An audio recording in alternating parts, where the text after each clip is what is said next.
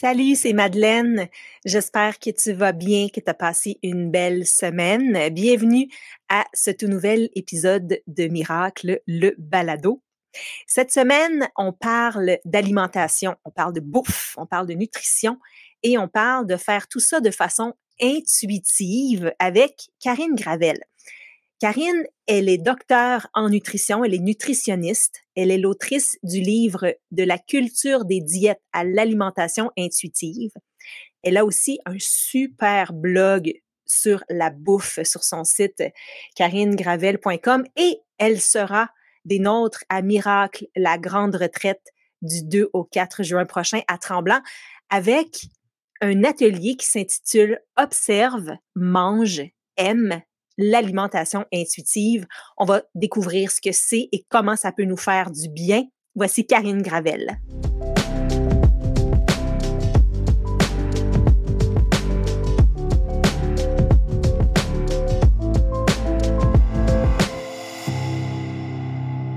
Salut Karine. Bonjour Madeleine. Je suis contente de passer 30 minutes avec toi. J'ai beaucoup de questions sur l'alimentation parce que c'est tellement une partie importante de notre vie. Ben oui. Hein?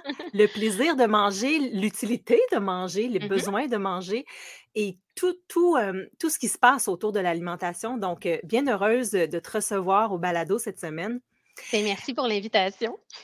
D'abord, l'alimentation intuitive, c'est ton, ton dada. Oui. Et c'est un concept qui gagne vraiment en popularité. On, entend ça depuis quelques mois, années. Mmh qu'est-ce que c'est l'alimentation intuitive? Bien, en fait, je vais y aller avec l'objectif de l'approche, c'est d'améliorer sa relation avec la nourriture, puis avec son corps aussi. Donc, euh, on n'est pas dans la perte de poids, on n'est pas dans, tu sais, ça n'a pas une durée déterminée, cette affaire-là, là, c'est pas un, concours, comme je dis souvent, là. Donc, c'est vraiment, l'idée, c'est vraiment plus de reconnecter, euh, de s'observer, puis euh, on n'est pas dans le jugement non plus. Puis, qu'est-ce qui est peut-être différent. Qu'est-ce qui distingue cette approche-là? C'est qu'on est à l'écoute d'informations internes. Donc, ce qui se passe à l'intérieur de nous. Tu ça peut être euh, nos préférences alimentaires, nos besoins. Euh, on est beaucoup dans le, pourquoi on mange aussi. On essaie de comprendre nos comportements alimentaires. Donc, on, essaie vraiment d'être à l'écoute de soi, comparativement à ben, toutes sortes de méthodes qu'on entend où là, c'est des informations externes, ça vient de l'extérieur, en fait. Je ne dis pas nécessairement que c'est, n'est pas correct, là, mais c'est, juste que ça ne provient pas de nous. C'est ça qui est différent. Mmh. Donc, par rapport, par exemple, à, l'alimentation végétarienne ou keto, je ne sais trop, mmh où les concepts viennent de l'extérieur et qu'on tente de les appliquer, l'alimentation intuitive viendrait de notre dedans. Oui, c'est ça. On pourrait le voir de cette façon-là. C'est en plein ça. C'est comme d'apprendre à s'écouter, de se reconnecter. Euh, parfois, ça peut avoir l'air banal, mais au contraire, il y a plein de raisons qui peuvent faire qu'on se déconnecte un petit peu de ce qui se passe à l'intérieur de nous. Des fois, ça peut faire partie de, notre éducation, le fait, par exemple, d'avoir suivi beaucoup de diètes amaigrissantes aussi. Euh, quand il y a déjà des, des éléments qui sont déterminés puis qu'on a à suivre, ben, on va pas se casser la tête à se demander comment on se sent tu des fois, on s'éloigne un peu de ça ou on se déconnecte, mais c'est pas perdu à jamais, là. fait que après ça, avec l'alimentation intuitive, on peut apprendre à, redevenir à l'écoute de nous, si je peux mmh. dire. Mmh. Mais là, l'alimentation intuitive, moi, là, si je fais juste m'écouter, là, mmh je vais te dire, euh, ça sera pas beau, là. Ça va être de la poutine, du Nutella. Euh, oui, de temps en temps, j'ai le goût de manger des fruits, mais mmh j'ai bien plus le goût de manger des choses salées et sucrées que du kale. Oui. Ben, je suis contente que tu abordes ça. C'est comme quasiment le mythe numéro un. ben, en tout cas, c'est mon, mon intuition à moi. mais oui, mais oui. Ben, en fait, quand on, dit dans l'alimentation intuitive, on s'écoute, on travaille aussi au niveau de nos aliments interdits. Si justement il y a des aliments qu'on se sent coupable de manger, c'est aussi se donner la permission de manger les aliments souhaités, mais aussi dans une quantité qui permet de se sentir bien. Souvent, on va dire, ben, on, enlève le contrôle excessif, on veut diminuer ça, mais ça ne veut pas dire qu'on va non plus à l'autre extrême, disons, de manger euh, ben, n'importe quoi, n'importe conséquent, là, je le mets en guillemets. Mais là, l'idée, c'est comme oui, je peux manger les aliments souhaités, mais c'est bien plus agréable si aussi si j'ai faim de les manger, si je me sens confortable après aussi. Fait que des fois, heu, si on a peur, ça, c'est insécurisant, là, parfois au début, dépendamment d'où on part aussi. Si, disons qu'on a des aliments interdits. Quand je dis aliments interdits, c'est pas nécessairement des aliments qu'on mange jamais. C'est des aliments avec lesquels on a de la culpabilité ou qu'on on a du mal à en manger, là, selon notre faim, notre rassasiement. C'est tout le temps l'impression de devoir résister, puis des fois, on trouve qu'on exagère. Bon, si on est dans une situation comme ça, c'est sûr qu'on va les travailler, ces aliments-là, avant de parvenir ensuite à être euh, à l'écoute de notre faim, de notre rassasiement, que ce soit plus confortable aussi. Dans l'alimentation intuitive, est-ce que le concept des heures de repas est remis en question? Bien, en fait, il y a pas d'heure fixe ou de dire, ben, il faut manger 3 repas par jour, là. Le «il faut», c'est un petit piège, là.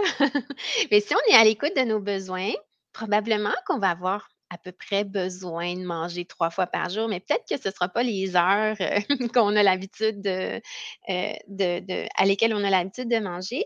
Mais sais, je dis souvent, on n'est pas non plus, heu, toute seule sur une île déserte, hein. Ce serait pas pire faire cette expérience-là justement, d'être toute seule, aucune, tu sais, aucune tâche là, de de s'imaginer ça, manger exactement au bon moment. Ça serait intéressant de voir qu'est-ce que ça donnerait, mais je pense que c'est plutôt rare qu'on peut se permettre ça. On vit, souvent avec d'autres personnes aussi, donc si c'est le cas, ben, il y a des heures de repas déterminées. Fait que c'est comme un peu notre, notre job d'avoir faim, heu, à ces moments-là, d'essayer de s'ajuster, heu, en conséquence, là. Mais si on sent, heu, qu'on n'a pas faim à midi, qu'on a plus faim à une heure, qu'on a envie de prendre une belle collation à Mmh 11:00, mh. heu, ça, ça fait partie aussi de l'alimentation intuitive dans le sens de s'écouter. Oui, ben, tu sais, si on peut se le permettre, des fois, on a disons, hem, je le vois beaucoup, hem, avec ma clientèle en télétravail, par exemple. Des fois, l'horaire, est un petit peu plus flexible, heu, tout ça fait que ça dépend de notre travail aussi. Des fois, on peut pas se permettre de manger, sur les heures de travail. Mais tu sais, si on peut le faire, mais c'est merveilleux. Tu sais, même affaire pour, une question qui revient souvent, c'est: «Est-ce qu'on doit absolument déjeuner le matin?» là? Ben, on veut pas s'interdire de manger des aliments, puis on veut pas s'obliger à manger non plus. Si on n'a pas faim, ben, ça va être quand même intéressant de voir, heu, à quelle heure la faim survient, là. On n'a pas nécessairement faim en se réveillant, là. Ça veut pas dire d'aller au midi non plus, mais c'est intéressant de voir, qu'est-ce qui se passe. Est-ce que c'est parce que je bois trop de café? Est-ce que je suis pas c'est parce que je suis trop stressée? Peut-être que c'est aucune de ces raisons-là. Donc c'est intéressant de voir, ben, à quelle heure la faim va apparaître aussi. Je pense qu'on peut s'hydrater quand on se réveille, puis après ça, on on peut attendre que la faim arrive. L'idée, c'est pas de se rendre affamé, mais tu sais, voir quand est-ce que, beh, je vais avoir une faim moyenne ou une faim modérée. Puis c'est beaucoup plus agréable de manger dans un contexte comme ça, puis ça correspond aux besoins de mon corps aussi. Mmh. Moi, Mmh. ça fait plusieurs années là, que vraiment j'ai arrêté de déjeuner, Oui. parce que je n'ai pas faim le Oui. matin. Je n'ai juste vraiment pas faim. Mmh puis je vais f je vais finalement, commencer par boire un un smoothie là, style protéiné. Il est peut-être rendu 9:00-9:30-10:00. Puis mes enfants sont comme ça aussi le matin là, puis en plus on se lève tôt, l'école est loin, ils Oui. prennent l'autobus. Sont pas capables de manger, puis je vis de la culpabilité par rapport au fait que je les laisse partir à l'école sans déjeuner. Mmh. Mais je me dis si moi tu sais, je les comprends tellement d'être devant un œuf brouillé puis de: «Oh my God, ils Mmh. sont pas capables devant un bol de céréales, ugh!» Puis je les comprends parce que moi aussi, intuitivement, j'ai pas envie de de manger. Heu, Mmh. par rapport aux enfants, Ouais. comment est-ce qu'on doit agir, nous, comme parents? C'est sûr que, heu, il existe un concept, heu, avec les enfants qui s'appelle la responsabilité partagée. Dans le sens que, beh, les parents ou les adultes qui s'occupent des enfants, ben, c'est eux qui vont déterminer, heu, qu'est-ce qui est offert à manger, heu, à quel moment on va manger, où, sais, qui s'occupent d'à peu près tout sauf de la quantité. Ça, c'est le travail des Mmh. enfants de s'occuper de la quantité, heu, de les laisser gérer ça parce que quand on a un bébé, on est capable donc c'est juste d'entretenir ça finalement. Puis après, beh, les enfants, à la limite, là, ils pourraient même décider de pas manger s'ils veulent pas manger. Manger, mais de rester quand même à table, vu que c'est si c'est là où le repas se passe. Puis après ça, l'idée, c'est pas de compenser avec une collation qui n'aurait pas été là normalement non plus. donc, les enfants vont savoir à quelle heure c'est la prochaine fois où on mange, puis vont pouvoir s'ajuster de cette façon-là, en fait.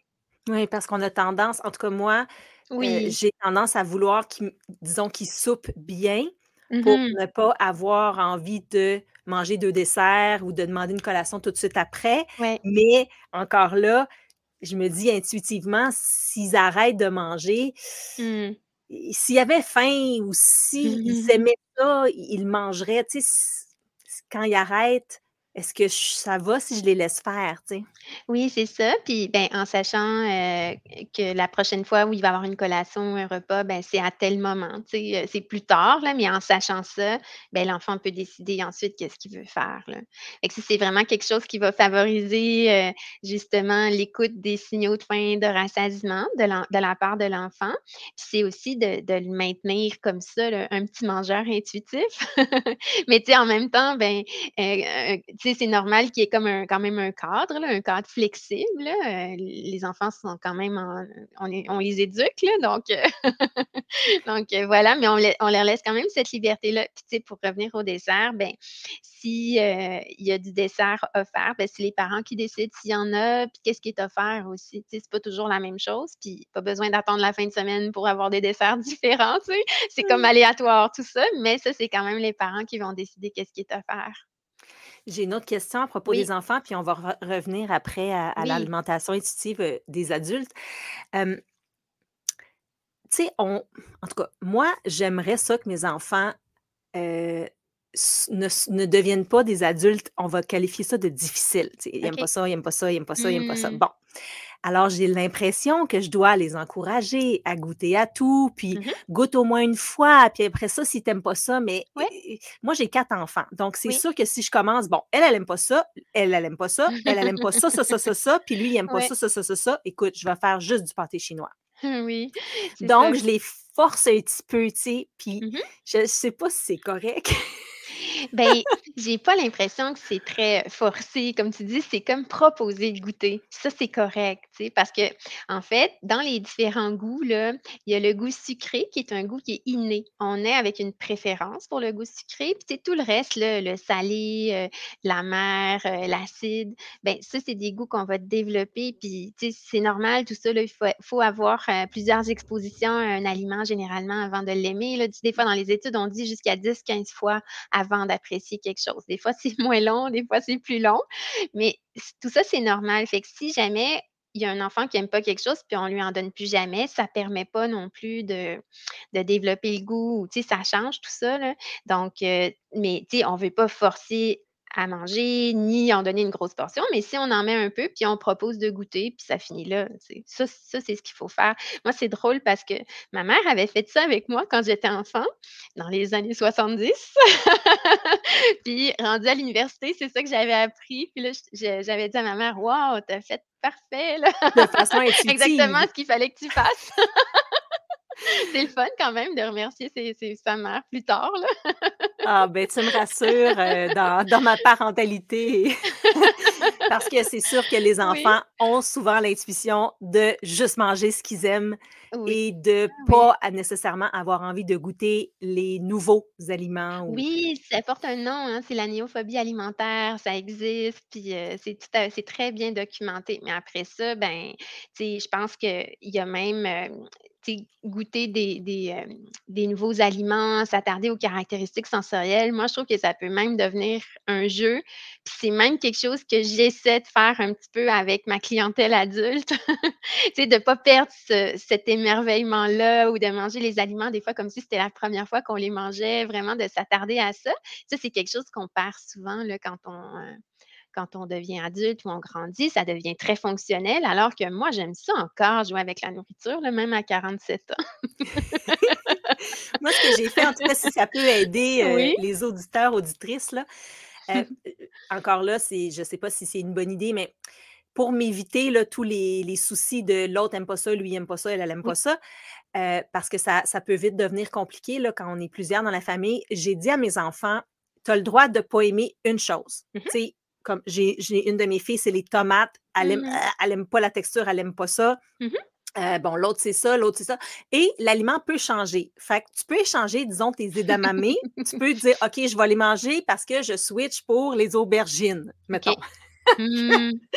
Ça fonctionne. C'est comme si, OK, j'ai le droit de pas aimer quelque chose, puis là, ils, ils vont à fond là-dedans. Puis c'est surtout parce que moi, j'aime pas les oignons. Donc, ça te permet de ne pas aimer ça. ça me permet moi aussi d'avoir un aliment que je ne mets pas dans mon hamburger ou que je tasse dans mon assiette. Oui. Mais oui, je, voulais juste dire que j'ai découvert que je pense que je n'aime pas les oignons parce que j'ai vraiment de la difficulté à les digérer. On dirait ah qu'intuitivement. Mmh. Ah, ben oui, ça se peut. Tu sais, Mmh J'aime pas ça, mais dans le fond, c'est pas tant le goût plus que l'effet sur mon corps. Oui, ça peut être intéressant de se demander aussi euh, ben, pourquoi on n'aime pas un aliment, puis aussi pourquoi on aime un aliment, tu sais, au niveau des caractéristiques aussi. Tu sais, c'est pas juste de dire j'aime ça ou j'aime pas ça, mais d'essayer d'aller un petit peu plus loin. Ça, ça, peut être mmh. intéressant, ben, une fois adulte, mais même avec les enfants. Oui, mettre le doigt. Est-ce que c'est vraiment la texture, la saveur? Oui, ça aide à mieux se connaître, à mieux connaître nos préférences aussi, puis tu sais, d'aller chercher des aliments vraiment qui vont être satisfaisants pour nous, si on a le choix. Dans l'alimentation intuitive, il y a une grande partie qui est portée aussi à l'image corporelle, hein? Mmh oui. Euh, parce que l'alimentation intuitive, en quelque sorte, c'est l'opposé des diètes. On, sort complètement de la culture des diètes. Oui. Mais c'est pas parce qu'on n'est pas à la diète qu'on qu'on on est bien dans notre corps ou qu'on a le corps mmh. qu'on aimerait avoir ou qu'on se sent bien dans notre corps. Donc, comment est-ce que l'alimentation intuitive peut nous aider avec notre image corporelle? Mmh. Bien, en fait, dans l'alimentation intuitive, hein, il y a 10 principes différents. Puis il y en a un en particulier là, qui porte sur l'image corporelle qui s'appelle respecter son corps. Puis en fait, c'est vrai, j'aime ça, ta question. Des fois, on n'a pas nécessairement le, corps idéal ou celui qu'on aurait choisi si on avait pu le magasiner, mais ça ne s'échange pas. Donc, c'est lui qu'on a. Donc, c'est sûr que, ben, ce qu'on peut faire, oui, être à l'écoute de nos besoins, nos préférences, tout ça, mais si ça demeure quand même difficile, ben, on peut, ben, il y a différentes choses qu'on peut faire, mais pour travailler l'acceptation de notre corps aussi l'idée, là, c'est pas de, de, se trouver parfaite ou parfait, puis de, de, de dire, ben, c'est c'est ça que je dois atteindre, c'est pas ça. Mais il faut penser que si on se perçoit de façon négative, si notre image corporelle est difficile, ben c'est beaucoup plus difficile d'être bienveillant envers nous, parce que là, euh, on est plus dans l'urgence de modifier notre corps, on est peut-être plus vulnérable à certaines méthodes aussi qui ne sont pas nécessairement bonnes pour la santé ou même nuisibles. Puis alors que si on tend vers quelque chose de plus neutre ou de plus positif, la façon dont on se perçoit, même si on n'a pas le corps rêvé, on est quand même capable de reconnaître que ce corps-là est, utile, on le respecte, bien, à ce moment-là, ça devient peut-être plus facile de faire des bonnes choses pour notre corps, de bien le traiter, en fait. Ça devient mmh. peut-être plus naturel. C'est pour ça que l'image corporelle, c'est vraiment important. Puis moi, j'ai commencé à travailler un petit peu là-dessus, à m'y intéresser euh, scientifiquement. J'étais rendue étudiante au doctorat, ça n'a pas de bon sens. J'aurais aimé ça qu'on m'en parle avant, parce que souvent, dans notre société, on nous parle beaucoup de poids, puis de, de, de, perte de poids aussi, mais on ne nous demande pas vraiment comment on se sent. Puis ça, euh, l'image corporelle, ça peut être plutôt positif, plutôt neutre, plutôt négatif à tous les poids. Mmh. C'est pas plus on est mince, plus notre image corporelle est positive, puis plus notre poids est élevé, plus notre image corporelle est, négative. Tu sais, c'est pas ça se peut, là, mais il y a toutes les options possibles, en fait. Fait que c'est vraiment comme une façon de se percevoir qui est importante. Puis oui, comment je me sens plus que comment je me vois. Oui, mais tu sais, c'est quelque chose qu'on développe aussi. C'est pas quelque chose qui est, euh, qui est statique. Tu sais, on peut pas dire, OK, je mets un crochet, c'est réglé euh, pour le reste de mes jours, mon image corporelle est positive. Tu sais, nous, nous, on change, on évolue, il se passe toutes sortes de choses aussi dans, dans notre environnement. Je pense que c'est c'est quand même intéressant de faire un petit travail là-dessus, là, de, de, de, mieux se familiariser avec ce concept-là. Mmh. absolument dans l'alimentation intuitive, quels sont les autres principes? Parce que tu dis, il y a 10 principes, là, ça a piqué ma curiosité. Oui. Ben, en fait, je peux essayer d'y aller dans l'ordre, puis il y en a peut-être qu'on peut aborder, heu, de façon un petit peu plus détaillée.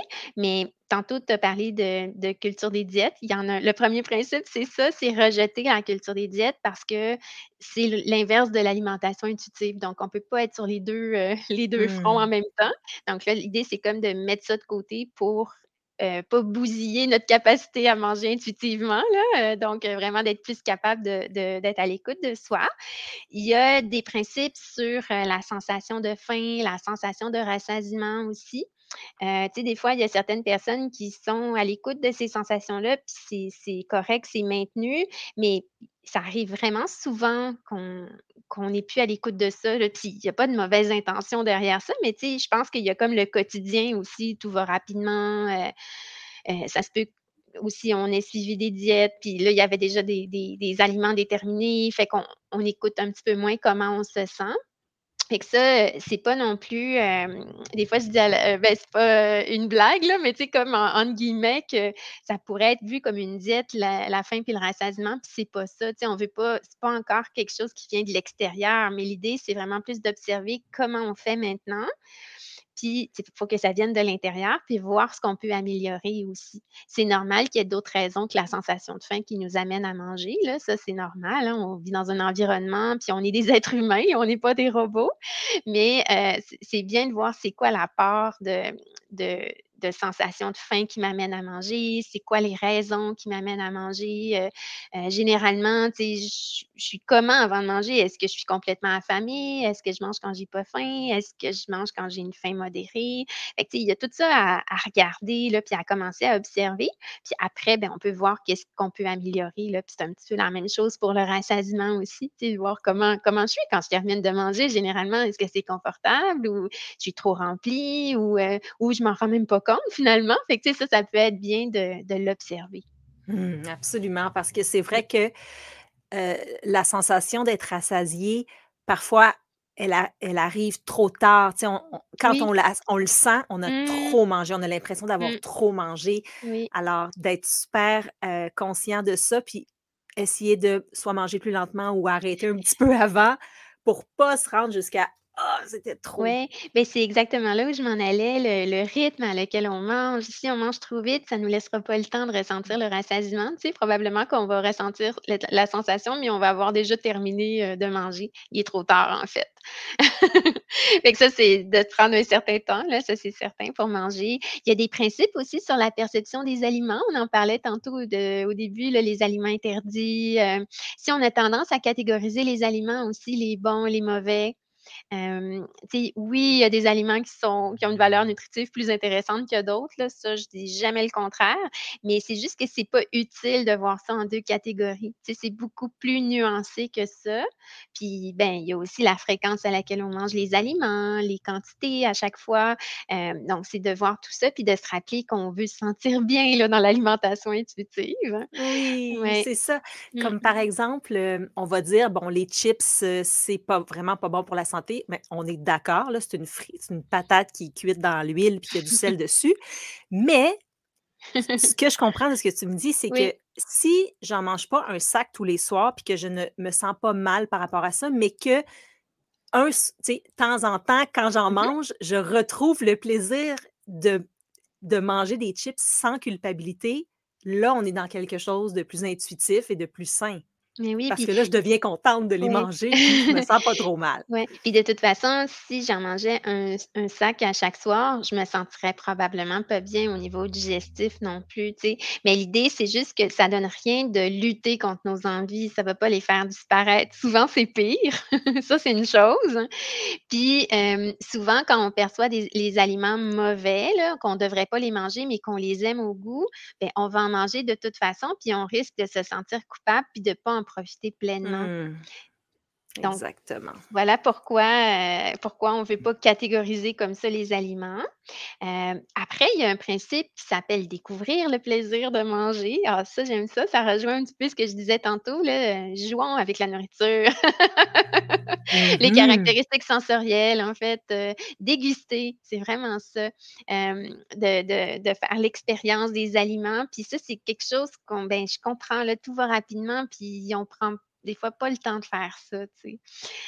donc ça, ça nous aide à différents niveaux là, de, aussi, si on déguste, bien, on mange moins rapidement, ça risque de nous aider pour le rassasiement aussi, pour plein de choses. Là. Donc, ça, c'est ça, c'est bien de passer par nos sens. Souvent, là, l'aspect sensoriel, ça va bien, bien vite, à moins qu'on soit dans un bon restaurant euh, spécial. Là, on va prendre le temps de déguster, là, mais je pense que même euh, dans notre quotidien, on peut le faire aussi. Euh, d'aller avec des aliments qu'on aime. C'est ça. Sinon, ben, les autres principes, il y en a un sur euh, les émotions, vivre nos émotions avec bienveillance. Fait qu'on Ah oui? oui, on apprend à, à reconnaître. Des fois, si on se rend compte que ben, on a souvent envie de manger, disons, parce qu'avoir envie de manger des aliments sans avoir faim, c'est normal aussi, mais si c'est fréquent, ben, on peut aller explorer ça, s'il y a des émotions en particulier, puis voir qu'est-ce qu'on peut faire avec ça. l'image corporelle, on a parlé. La perception de l'activité physique aussi. Euh, Dis-moi plus. oui, j'attendais ta question. dans l'activité, activité physique, pour moi, c'est très différent. Ben, ça, ça va ensemble dans, dans l'idée d'avoir une, santé globale, mais ça, ça entre dans le concept d'alimentation intuitive. Oui, oui, ben, l'idée, c'est vraiment de bouger avec plaisir. C'est vraiment ça. Euh, puis, tu de, voir aussi euh, pourquoi on fait l'activité physique, c'est quoi nos motivations, de voir tous les bienfaits sur la santé physique, la santé psychologique aussi. Ça, j'adore ça. Il y a plein de d'études plus récentes qui montrent les bienfaits sur la gestion du stress, sur le sommeil aussi. Tu sais, souvent, tu sais, ça, c'est problématique, le sommeil puis le stress dans notre société. Donc, tu sais, je me dis, waouh, on a comme quelque chose, euh, ben, peut-être qui ne règle pas tout, mais tu sais, si ça aide, c'est merveilleux, tu sais. Fait que vraiment de, voir ça. Puis on veut même, euh, dans le cadre de l'alimentation intuitive et ben, ailleurs aussi, j'espère, mais on veut même dissocier la pratique de l'activité physique et la perte de poids. On veut vraiment, tu sais, le faire euh, pour en ressentir les différents bienfaits. Et pourquoi? Ben, c'est parce que ça risque d'être une source de motivation à long terme aussi. Ce n'est pas une corvée, c'est pas quelque chose que qu'on doit faire euh, puis pour mériter de manger. il n'y a pas de, négociation comme ça. On le fait parce que ça fait du bien à notre corps. ah oui, on entendait des choses avant. Euh, mmh. Ah, c'est pas grave, même si je mange une poutine, je ferai 30 minutes de plus de, de marche sur le tapis roulant. Euh. oui. Donc, c'est pas la, la, meilleure façon de voir les choses parce que je crois que, comme tu dis, quand on bouge, on revient à la maison, on, a envie de bien manger de façon mmh. naturelle parce que là, on vient de, de, mmh. se faire du bien. Euh, en mangeant bien, ça nous encourage à, faire plus d'activité physique. En, euh, c'est un cercle vicieux ben, positif là, qui embarque. Ben, on veut comme aussi que ce soit optimal. Quand on fait l'activité physique, on a besoin d'énergie. Donc, il y a peut-être ça aussi, ce lien-là. Mais moi, je fais un lien euh, beaucoup avec l'image corporelle aussi et l'activité physique. Là. si on, a du plaisir à faire une activité, si ça nous fait vivre des émotions positives, ben, c'est notre corps qui nous permet ça. Puis peu importe mais de quoi il a l'air, notre corps, là, puis peu importe euh, la dimension ou du diamètre, là, peu importe. Mais ça, je trouve ça vraiment intéressant, cet aspect-là.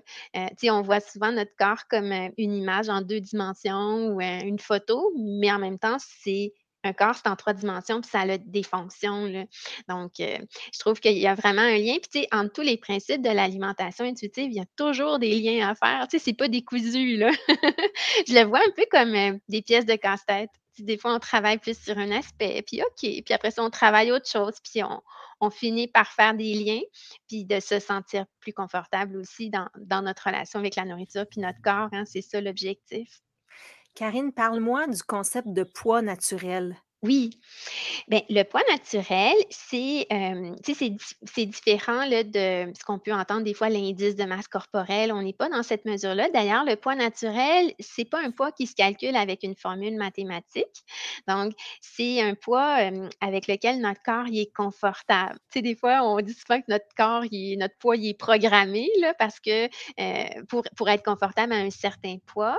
Et notre poids naturel, ben on n'a pas, je dirais, grand-chose à faire. Ce n'est pas un poids qui a, à être maintenu ou à être géré d'une quelconque façon, mais c'est plus ben, d'avoir des habitudes de vie qui sont saines, bouger par plaisir, manger selon nos besoins. Euh, euh, puis au bout du compte, ce poids-là, il a pas tendance à varier énormément non plus. c'est normal qu'il y ait des petites variations au cours de la vie, là, mais c'est pas, comme si on essayait de contrôler notre poids. Là, il y aurait probablement des plus grandes variations, des pertes de poids, des reprises de poids.